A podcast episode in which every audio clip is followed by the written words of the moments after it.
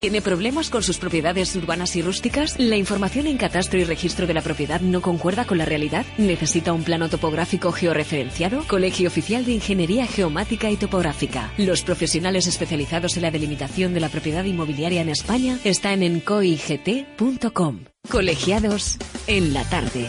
Cada semana la actualidad de un colegio oficial, su trabajo, retos, todas las cuestiones que interesan a los profesionales y a la sociedad en Colegiados. Cope Comunidad Valenciana. Estar informado. El otro día fui al notario para segregar una parte de mi finca para mi hija y me pidieron un plano georreferenciado y, y no sé qué de un GML. No pensaba que esto fuera tan complicado. Ya lo creo que lo es y yo con mi patrimonio no me la juego. A mí me pasó lo mismo cuando quería arreglar mi finca en el registro de la propiedad. Quería asegurar mi propiedad para que mis hijos no tuvieran problemas cuando ya no estuviera y finalmente inscribimos la cartografía de esta. Ahora mi parcela en catastro y registro de la propiedad coincide con la realidad y ya estoy tranquila. ¿Y cómo lo solucionaste? Necesitarás contactar con un ingeniero en geomática y topografía o ingeniero técnico en topografía. Te asesorarán en lo que necesitas y no tendrás que preocuparte de nada. Trabajan día a día con registradores y notarios y son los expertos en estas materias. Eso me comentaron en la notaría. Tienes razón. Ahora mismo contacto con su colegio profesional y, y me evito problemas. Porque con la seguridad en el tráfico inmobiliario no se juega, asegura tus derechos con la mejor defensa posible. Colegio Oficial de Ingeniería Geomática y Topográfica. Los profesionales especializados en la delimitación de la propiedad inmobiliaria en España están en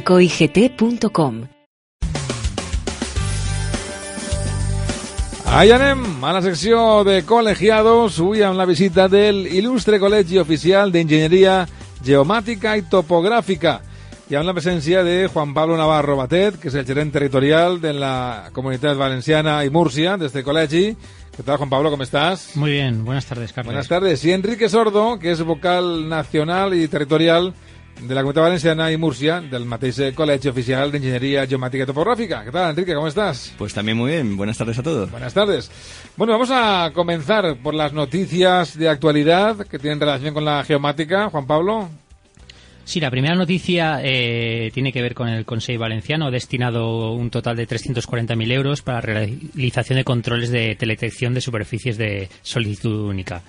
Bueno, aquí ha sido un convenio firmado entre la Consellería de Agricultura y el Fondo Español de Garantía Agraria para financiar el trabajo de teledetección con el fin de, de las solicitudes de, de la PAC, ¿no? En campaña 2017. Bueno, Sí. comentar a los oyentes que la teledetección se utiliza como una herramienta de apoyo para la ges- la gestión de la, li- de la agricultura y permite pues conocer la distribución y superficie de los cultivos, así como su estado. El coste total de este proyecto será de aproximadamente unos 850.000 euros, del cual la Generalitat va a aportar un 40%. Sí, nada, comentar por aclarar términos qué es teledetección. Muy o sea, bien, así muy bien. rápidamente. Eh, bueno, pues en teoría es eh, detectar sin tocar. Es decir, generalmente pues podemos adquirir las características de algún cuerpo o algún objeto sin tener un contacto físico con él. En este caso nos estamos dirigiendo más claramente con temas satélites, fotos de satélite, eh, fotos aéreas, drones, vaya, mirar el terreno sin tocarlo, sin pisarlo. Correcto. Es, es, que es- es un poco en donde va ahora la, la línea de, de este tipo de trabajo, ¿no? Va siempre por aquí, ¿no? Bueno, siempre... La evolución es lo que tiene, ¿no? Es una de las ramas necesarias, es decir, si tienes que hacer un campito de un área, de un área de fútbol, digamos, de ese tamaño, pues no vas a coger un satélite. y- Lógico, y- lógico. Y, luego también depende de la precisión. Ahora, si tienes que sacar toda la comunidad valenciana, como tengas que ir pisándola toda, pues... Difícil, complicado, Mira, efectivamente. por, por poner datos, eh, se, se van a estudiar más de 50.000 recintos agrícolas. Entonces, por eso, co- como bien comentaba Enrique, es un volumen muy importante para utilizar estas, estas tecnologías, ¿no? Muy Como la teledetección.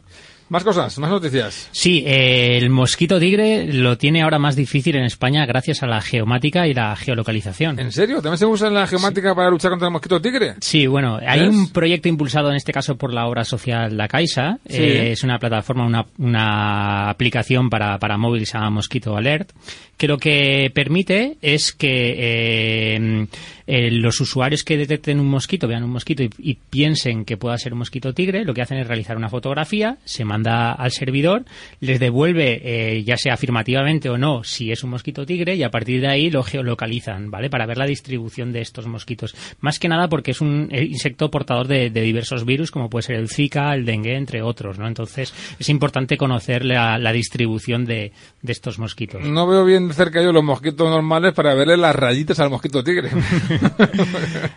son, mosquitos grandes, entonces, pues, pues con una fotografía de móvil pues, pueden detectar fácilmente. Yo quería preguntar si también se tienen geolocalizadas, pues lo sabes, Juan Pablo, eh, si tienen geolocalizadas, pues los sitios donde anidan los mosquitos tigre, que en todas estas eh, por así decirlo, noticias de prevención, pues sitios donde se acumulan agua, a lo mejor eh, las zonas húmedas, que está claro que charcas, lagunas, pero me acuerdo que también eran las macetas ah, que te podías dejar agua. Ah, entiendo. Sí, sí, sí, sí, sí, sí, sí. Entonces es por saber si van a cartografiar las macetas en las que tenemos agua. No, que, que se podría, ¿eh? Se podría. Fruto, fruto de este, fruto de este estudio sí que sí que se ha detectado que, que, que, suelen aparecer más en zonas de interior, ¿no? Entonces. Ajá. más que más que en la costa. Sí, más que en la costa. Curioso, curioso. sí, que, sí que es verdad, ¿no? Que las zonas que, hay humedad, aunque sean simplemente un jardín, como dices tú, que se puede encharcar cuando llueve o cuando se riega, pues es, es eh, proclive, ¿no? A que luego se se desarrollen ahí eh, nidos de, mosquito tigre. Bueno, más cositas, Juan Pablo. Sí, hay una última noticia que traímos hoy, eh, datos sobre servicios geoespaciales, el gran valor de la geomática. Bueno, pues esto es un estudio que he realizado recientemente un alfa beta por encargo para Google sobre los servicios geográficos y también los datos personales que, se utilizan para estos. Y bueno, eh, poner en relieve la, importancia de los datos geográficos. ¿no? En este caso, eh, por aportar unos datos, eh, comentar que los ingresos de la industria geoespacial en, en, este, el año pasado, en el año 2016, fueron de 400.000 millones de dólares. Caray. Eh, se estima que, un usuario medio utiliza eh, mapas digitales por valor eh, de 105 dólares al año. O sea, si sumamos, multiplicamos por número de habitantes, veremos la, cantidad de, volumen de, de negocio. Eh, también hay que pensar que la utilización de mapas digitales reduce un 12% el tiempo de traslado de la gente. Cada vez más se está detectando que alguien cuando va a empezar, cuando va a realizar un traslado, lo primero que mira es un navegador, su móvil o su, ordenador para ver cuál, por dónde, dónde ir. Ya que lo decimos veces aquí, ¿eh? lo de la geomática y la topografía no suena a veces a chino solamente por el nombre, pero hemos descubierto gracias a vosotros que lo usamos a, diario. Yo mismo, cuando voy a coger el autobús, lo cojo cada día porque vengo aquí al centro de Valencia, lógicamente con el coche complicado, pues esa aplicación no usa, usa la, la geolocalización gracias a vosotros también la palabra geomática ya es una palabra común en el vocabulario. Todo el mundo dice la palabra geomática tres veces a lo largo del día. Yo intento meterla en conversaciones, pero no, me cuesta. ¿eh? Qué extraño. por, poner cifras, comentar que, el 62% de las personas consultan mapas digitales antes de conducir. Entonces es un, ya un volumen ya importante. ¿no? Luego también durante el año 2016 en todo el mundo el uso de mapas digitales para hacer compras supuso un ahorro de 21.000 millones de horas. Ah, claro que Porque las compras también, al, geoposicionarte, también te encuentran en eh, los comercios más próximos, etcétera. o para enviártelo, ¿no? Cuando, cuando, cuando tú le compras por Amazon, ¿no? Y también, mm. también te geolocalizan, ¿no? Lógicamente. Y luego ya por último, que tiene que ver con temas de datos personales, que son de gran utilidad en estos estudios, pues bueno, eh, se utilizan de forma agregada, nunca se utilizan de forma particular y, por eso están muy protegidos, ¿no? Lo que quiere decir Juan Pablo con la forma agregada es que eh, se agrupan de manera que nadie haciendo, por así decirlo, el proceso inverso pueda saber si estamos hablando de ti de Carles, de Juan Pablo o de, o de Enrique. Si no, seríamos pues aquí un agregado de tres que entre los tres o todos los que estamos en el estudio, pues al final no serían datos personales como tal, sino una tendencia, por así decirlo. Muy bien, muy bien, muy bien. como reflexión esta noticia, eh, se, se, ve perfectamente pues que el sector eh, sector privado está utilizando mucho los datos geográficos y está aportando por, por estos datos y como nota pendiente pues habría que ver si el sector público pues también se vuelca ¿no? en este sentido pues invirtiendo en datos geográficos públicos abiertos eh, y, bueno, deben, deben jugar un papel importante ¿no? en este sector. Bueno, pues hoy, hoy estamos muy geolocalizados. Estamos aquí en Juan, eh, en el pasaje Doctor Serra, eh, en el centro de, de Valencia, junto a, a la Plaza de Toros. Más geolocalizados no podemos estar. Bueno, vamos a continuar, que tenemos eh, consultas, un buzón con consultas para trasladaros, ¿vale? ¿Os parece bien? ¿Sí, Juan Pablo Enrique? Claro que sí. vamos Allá, vamos allá. Bueno, a ver, la primera nos llega de una amiga, no dice quién es, dice, soy arquitecta y me gustaría desarrollar un proyecto final de máster relacionado con el urbanismo en la zona del Pirineo aragonés. ¿Dónde podría encontrar cartografía digital para dicho estudio? Bueno, vamos a ver. eh, esto ahora entraremos un poquito más a fondo, pero hay que decir que de- depende mucho de la escala. Eh, por ejemplo, hay que decir que toda, todo lo que es España Sí. eh, está cartografiado, que se puede bajar digitalmente eh, y internet, de forma ¿no? libre por Sí. internet en la página del Instituto Geográfico Nacional. Sí. Se puede bajar todo a escala 1 25.000. Es lo que llaman la base topo, eh, la base cartográfica nacional o la base topográfica nacional. La BTN 25 se llama. O escalas menores, que significa pues uno 50.000, uno 100.000, 200.000, etc. Sí, eh, hay que tener cuidado con lo de menor y mayor en la escala y tal. Para escalas mayores, que ya no dependen de lo que sería el Estado, sino de, de otros organismos, eh, pues habría que ver justo Pirineo, Pirineo, que ha dicho Pirineo Aragonés. Pues, Ahí, en este caso, pues eh, la infraestructura de datos de espaciales de Aragón pues podría contar, por ejemplo, con cartografía urbana de 1000 que tiene de- para descargar, o incluso mapas topográficos 15000 de todo el territorio de, de Aragón. Aquí en Valencia sí que hay. No sé yo en Aragón. Sí, en Aragón también hay. ¿Podéis recordar qué significa en la escala 1 5000, 1 100.000, 1 25.000 para que la gente haga memoria cuando íbamos al colegio? Ah, habíamos quedado que preguntas difíciles no, pero bueno, vamos a hacer un esfuerzo y, y lo vamos a...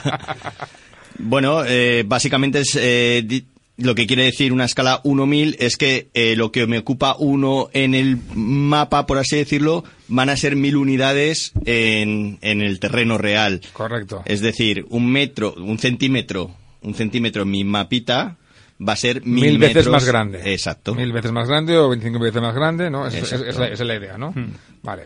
Eh, queda claro, queda claro. Luego hay, también- hay gente que, que igual eh, no, no lo recuerda y está bien. Luego también memoria. comentar al- a, a esta chica, la arquitecta que nos realiza la consulta, que también podría utilizar, por ejemplo, cartografía catastral, dependiendo de la utilización, que tiene escalas de 1.500 y 1.000 en urbana y 1.2000 y 1.5000 en rústica. ¿Y eso dónde lo encuentra? En la sede electrónica de catastro también podría Ah, vale. descargarla. También se la puede descargar, solo que hay que decir aquí que más que nada es una cartografía muy enfocada a lo que son el parcelario, las parcelas eh, de, de catastro y que no es una cartografía en 3D, es decir, es planimétrica, solo contempla 2D. dos dimensiones. Dos dimensiones. Ahí habría que ver el estudio que tiene que desarrollar a partir de ya que elija. Bueno, ya depende de qué tipo de máster quiere hacer, claro, ¿eh? lo que le- qué tipo de, de información eh, requiere. Necesitará de todo, porque al final necesitas recoger fondos, aunque sea para encuadrar la zona y para poder desarrollar los mapas de localización y emplazamiento y luego ya entrar más a fondo. Y posiblemente en los propios ayuntamientos tengan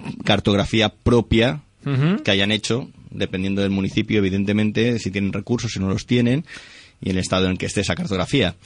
Pero bueno, de todas maneras, lo que queríamos destacar aquí cuando nos enviaron esta pregunta es el tema de la escala, porque es que hay un error común eh, en la población que es pensar que todo se hace a la misma escala y que hace- ahora, hoy con, en día, con la cartografía digital, Sí. cuando empieza a hacer zoom, Sí, pues claro, eh, se supone que podría llegar hasta el 1-1, es decir, hasta ya ver, pues verme a mí y mis pequeños defectos, que no son muchos, pero vaya. Se me- y no es cierto, no es realmente cierto, no es así. Eh, cuando se hace una cartografía, se trabaja a una escala determinada. Una escala, por ejemplo, 1.5000, 1.10000, 1.25000. ¿Por qué? Porque si tú tuvieses que sacar todo, todo, todo, todo, todo lo que hay en el terreno, sí. Imaginemos que te- cosas muy pequeñas a escala 1.25.000 no se verían. Claro. Entonces, ¿para qué vas a hacer ese esfuerzo de sacar un cuadradito que no se va a ver si a 1.25.000 quedaría tan pequeño que sea un micropunto? Claro, por ejemplo, Claro, claro, calles, no viales, eh, en eh, cartografía, por ejemplo, 1.100.000 no tienen sentido. Saldrán las carreteras, saldrán... Claro, claro, claro. Y- No, no, lo entiendo, lo entiendo. Eso es una de las mentiras más gordas que salen en las películas, ¿verdad? ¿Eh? ¿Te acuerdas cuando te sacan una foto de un tío que pasa un transeúnte por una calle y dice, amplíamela? Y, y se ve un detalle, se le ve hasta, hasta la hora que marca el reloj. A ver, en teoría es que, claro, cuando haces cartografía, lo que no tomas, por mucho zoom que hagas, no va a estar. O sea, si yo no he sacado, eh, por así decirlo, mm, el cuadradito del, del árbol Sí. de la calle de aquí al El lado, al- el de Alcorque, la calle Colón, sí. el Alcorque. Eh, si yo lo he hecho a 1.25.000 y eso no me sale porque queda tan pequeño que no merece la pena esforzarse y gastar recursos en ello, Ajá. si yo vuelco esa cartografía, la meto en digital y luego empiezo a hacer zoom, como no he sacado el Alcorque, por mucho zoom que haga, No ahí no se va a crear. Correcto. Queda, queda, queda claro. Vamos con más. Eh, quiero dividir unos terrenos que tengo en un par de parcelas. Tengo entendido que esto sería una segregación. ¿Cómo debería realizarlo? Bueno, ahí, eh, como bien comenta, eh, esta operación podría ser una segregación o también podría ser una división. Eh, la diferencia principal es que eh, en una división eh, las dos fincas resultantes serían unas serían nuevas fincas, en este caso tendrían eh, nuevas referencias catastrales. Sí. Y en la segregación eh, solo será una nueva finca, la, la- finca que se segrega, la parte de trozo de, de esa, de esa parcela que, que se segrega. ¿no? Ajá. Luego también tiene que ver el de, de tema de- del impuesto, pero bueno, eso tampoco eh, eh, tampoco nos lo ha consultado. Pero bueno, el tema del impuesto, cuando si nosotros hacemos una división, será por la totalidad de superficie Sí. y si es una segregación, solo por la parte que se segrega. ¿no? Ahí en el procedimiento de segregación, pues tendrá que solicitar en el ayuntamiento una licencia de segregación. ¿Vale? Habría que ver cuáles eh, las ordenanzas municipales, cuáles son los requisitos que, que hacen falta para ello Ajá. y el técnico eh, puede contactar con cualquiera eh, nuestra guía profesional, pues ya se encargaría de preparar toda la documentación para, para tramitar la segregación, y, etcétera. es necesaria la licencia de segregación por parte de- del ayuntamiento porque aunque nosotros queramos dividir un trocito de nuestra parcela, hay unas normas que te impiden dividir trocitos muy pequeños, por así decirlo, o con una forma que no sea, no se, no acorde con las normas urbanísticas de ese municipio. Correcto. Porque podríamos hacer parte. Es que quiero la, la parcelita para mi perro y que se- sea la de mi perro. Y tener ahí, pues, un cuadradito. Pues no, porque al final tendríamos 8.000 millones de parcelitas Claro, microscópicas. claro, se, se y entiende, luego se entiende. Ver por otras por más que vaya. seamos los dueños de todo el terreno. Da igual, ¿no? Muy bien. Bueno, pues también en esta línea tenemos una consulta que dice lo siguiente. Esta es Carmen, de San Antonio de Benajever. Dice, tengo un problema catastral con mi parcela dado que está a caballo, entre mi pueblo y el de al lado. Por esta razón, no está bien representada y partida en dos trozos. ¿Cómo podría solucionar este problema? ¿Podría registrarla en el registro de la propiedad para evitarme problemas? Aquí lo que habría que comentar a Carmen es que, como bien comenta, la cartografía catastral eh, está representada eh, por municipios. Es decir, si su municipio, eh, si su parcela está a caballo entre dos, entre dos, entre dos municipios, pues Sí. lógicamente aparece representada eh, en cada uno de ellos. ¿Por qué? Porque de Claro, ahí depende claro, claro. el IBI. El- la contribución que vaya a pagar tiene que ir al municipio Hay que cantidad de cantidad de pueblos que tienen este problema. ¿eh? Por ejemplo, eh, Elda Petrers, que comparten calles y hay casas gente que tiene el- la cocina en Elda y el comedor en Petrer. aquí encima comentar que por la zona, no sé si se dará el caso porque no ha comentado con qué municipio colinda, se está realizando una eh, actualización de, de lo que son eh, los límites administrativos municipales, ¿no? Entonces se está se está mejorando un proyecto ya comentamos eh, hace unos programas que también participó Enrique.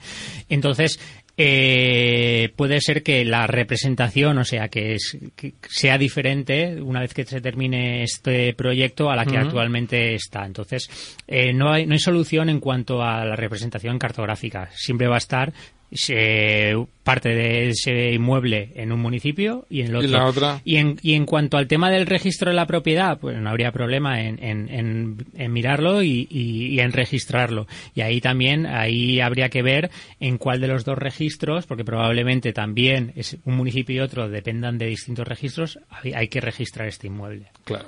Eso como quien tiene eh, dos pisos que están pegaditos, pero uno pertenece a un número de portal y otro pertenece al otro. ¿eh? Y tú los has comunicado porque están pegaditos para hacerte un piso más grande, pero tienes dos pisos a todos los efectos. Sí, sí, son dos entidades, en verdad. Efectivamente.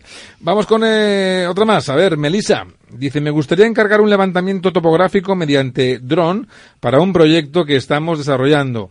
¿Puedo encargarlo a cualquier empresa que disponga de uno? ¿Se podría desarrollar con cualquier tipo de equipo? Bueno, vamos a, eh, a comentar. Lo primero que tiene que tener en cuenta es que eh, la, la empresa tiene que estar constituida como operadora y registrada en AESA, la Agencia Espacial de Seguridad Aérea. Tiene que cumplir con todos los requisitos legales, seguros, etcétera.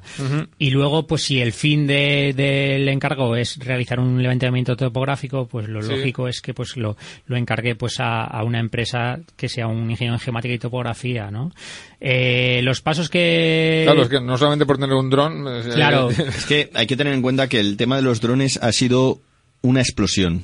Sí. Entonces mucha gente se ha echado a- al tema del dron, a volar con el dron, a sacar imágenes con el dron, pero esas imágenes hay que tratarlas. O sea, no se pueden trabajar de cualquier manera. Es cierto que Claro. el, el dron te las da, pero luego hay que tratarlas, corregirlas, juntarlas, georreferenciarlas correctamente y eso es un proceso pues tiene eh, su cierta dificultad y su y hay que tener conocimientos. Vamos, como si yo me compro un dron con una cámara de fotos y me pongo ahí a volar y hacer fotos, pues no tengo ni idea Claro, ahí- de nada más. Ahí que en este eso. caso el, el técnico lo que va a realizar es determinar si el trabajo donde se va a realizar es una zona donde se puede volar, porque igual no se puede volar. Ah, también, claro. Te- tiene que evaluar el tipo de, de, de dron, ya sea multirotor tipo helicóptero o tipo de ala fija, como si fuera un avión, y el modelo, eh, qué sensores va a incorporar, porque si solo queremos fotografía, pues seguirá con una cámara normal y corriente, pero si necesitamos igual para temas de teledetección, pues tenemos que incorporar otros sensores. Claro. Y luego planificar el vuelo desde la altura velocidad, eh, realizar el, el apoyo en campo, que esto es lo más importante, la gente no lo sabe, que no, es- no solo vale con volar un dron, luego tendremos que ir con GPS y tomar puntos de apoyo para, para luego eh, poder generar de forma correcta esta cartografía, ¿no? Y todo el procesado Más- para el producto final. Más que nada por las precisiones, porque si tú haces un apoyo correcto, vas a tener una precisión en el producto final que no vas a tener si no haces ese apoyo y usas el GPS, por ejemplo, que a lo mejor lleva el dron. Claro. Eso se está haciendo desgraciadamente. Y- Para unas cosas valdrá, pero para otras. Pues no, efectivamente. Oye, esta me llama mucho la atención, es, es, es curiosa. Dice, mira, Alex nos dice que ha heredado unos terrenos en la provincia de Ávila que eran propiedad de mi abuelo, pero los teníamos olvidados desde hace casi 40 años. Cuando hemos ido a visitarlo parece que se han apropiado de gran parte de estos desde hace mucho tiempo y me han comentado que es posible que los hayamos perdido. ¿Esto es posible? Ostras, o sea que un terreno que tú es tuyo, pero que no utilizas y alguien se apropia de ellos y, y ya está, ¿esto puede ser? A ver, sí, esto es un eh, tema que se llama usucapión o prescripción adquisitiva. Eh, si hace 40 años eh, eh, lo tiene complicado, porque, a ver, la, la ley eh, em, marca dos tipos de, de usucapión. La, Usucapión se llama. Sí, usucapión. En mi vida una no lo he de- oído. Una de ellas es eh, la usucapión extraordinaria, la cual dice que si tú posees, por ejemplo, en este caso, un inmueble Sí. durante 30 años Sí. sin necesidad de que haya buena fe, sin eh, etcétera, o sea, tú estás utilizando ese inmueble, Sí. ¿vale? Eh, puede pasar a, puede llegar a ser tuyo. Pero bueno, esto, esto, esto es como lo de los ocupas. Parecido. Bueno, Es- vamos a ver. Es, es distinto porque porque para que para es necesario por un lado pues que, mm, que no haya fuerza, ¿no? Eh, que no haya No, claro, si ellos nunca han ido por Ávila eh, y alguien que está en el territorio de al lado pues ha quedado allí a hacer sus cosas, pues que no haya fuerza, que la ocupación sea manifiesta, que no haya reclamación. De todas maneras, hay que decir que esto es un tema legal y, nosotros somos una parte técnica. Aquí lo, lo apropiado sería ponerse en contacto con un compañero, pues eh, a un abogado o... Hay, hay- distintos. Pero- hay distintos plazos, dependiendo de si, pues, si hay un título de por medio, si hay buena fe, si no hay mala fe. Pero en el peor de los casos, siempre son 30 años. Vencidos 30 años de, de ese uso y disfrute continuado, eh, manifiesto y público, ese bien puede ser que lo haya perdido. Pues nada, yo voy a decir que voy que hace ya 40 años ahí al Saler, al, al mismo rinconcito, lo mismo me, dan- me lo guardan. Si te, han, si te han visto y no has hecho ahí una ocupación tengo violenta... fotos, tengo fotos en, en bañador. Ah, vale. eh, me ha quedado- Bueno, pues eh, se nos acaba el tiempo. Eh, Estamos ya en la, en la parte final. Ha sido un placer, como siempre, descubrir eh, asuntos relacionados con el tema de la topografía. Oye, y qué interesante ver las consultas que hemos eh, recibido, que nos permiten un poco conocer mejor el trabajo eh, que hace un topógrafo, un geomático. Gracias, como siempre, a, a ambos, Juan Pablo, Enrique. La semana que viene o la otra, dentro de 15 días más, ¿de acuerdo? Muy bien, Muy bien, un muchas saludo. gracias. Gracias, como siempre, al Colegio Oficial de Ingeniería Geomática y Topográfica. Llegamos al final del programa de hoy. Son prácticamente las 6 de la tarde. Se acaba la tarde, la tarde en Cope Más Valencia, en la 92.0. Pero como siempre, continúa la programación. Ahora os dejamos con la tertulia en la tarde y con Vicente Ordaz. Hasta luego, hasta mañana.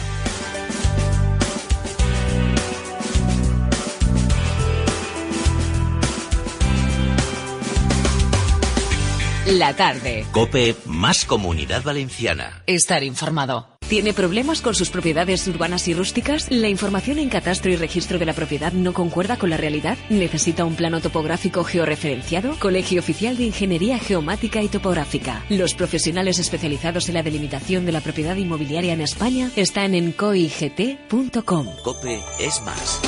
Es más entretenimiento. Hola, buenos días. ¿Qué tal, amigo? Monstruo de la Honda. Tiene una cabeza prodigiosa. Es más información. Las fuerzas de seguridad se ponen manos a la obra. Es más análisis. Y la respuesta siempre ha sido la de un Estado fuerte y ejemplar. Cope es más deporte. ¡Comienza el clásico! ¡Se para el mundo!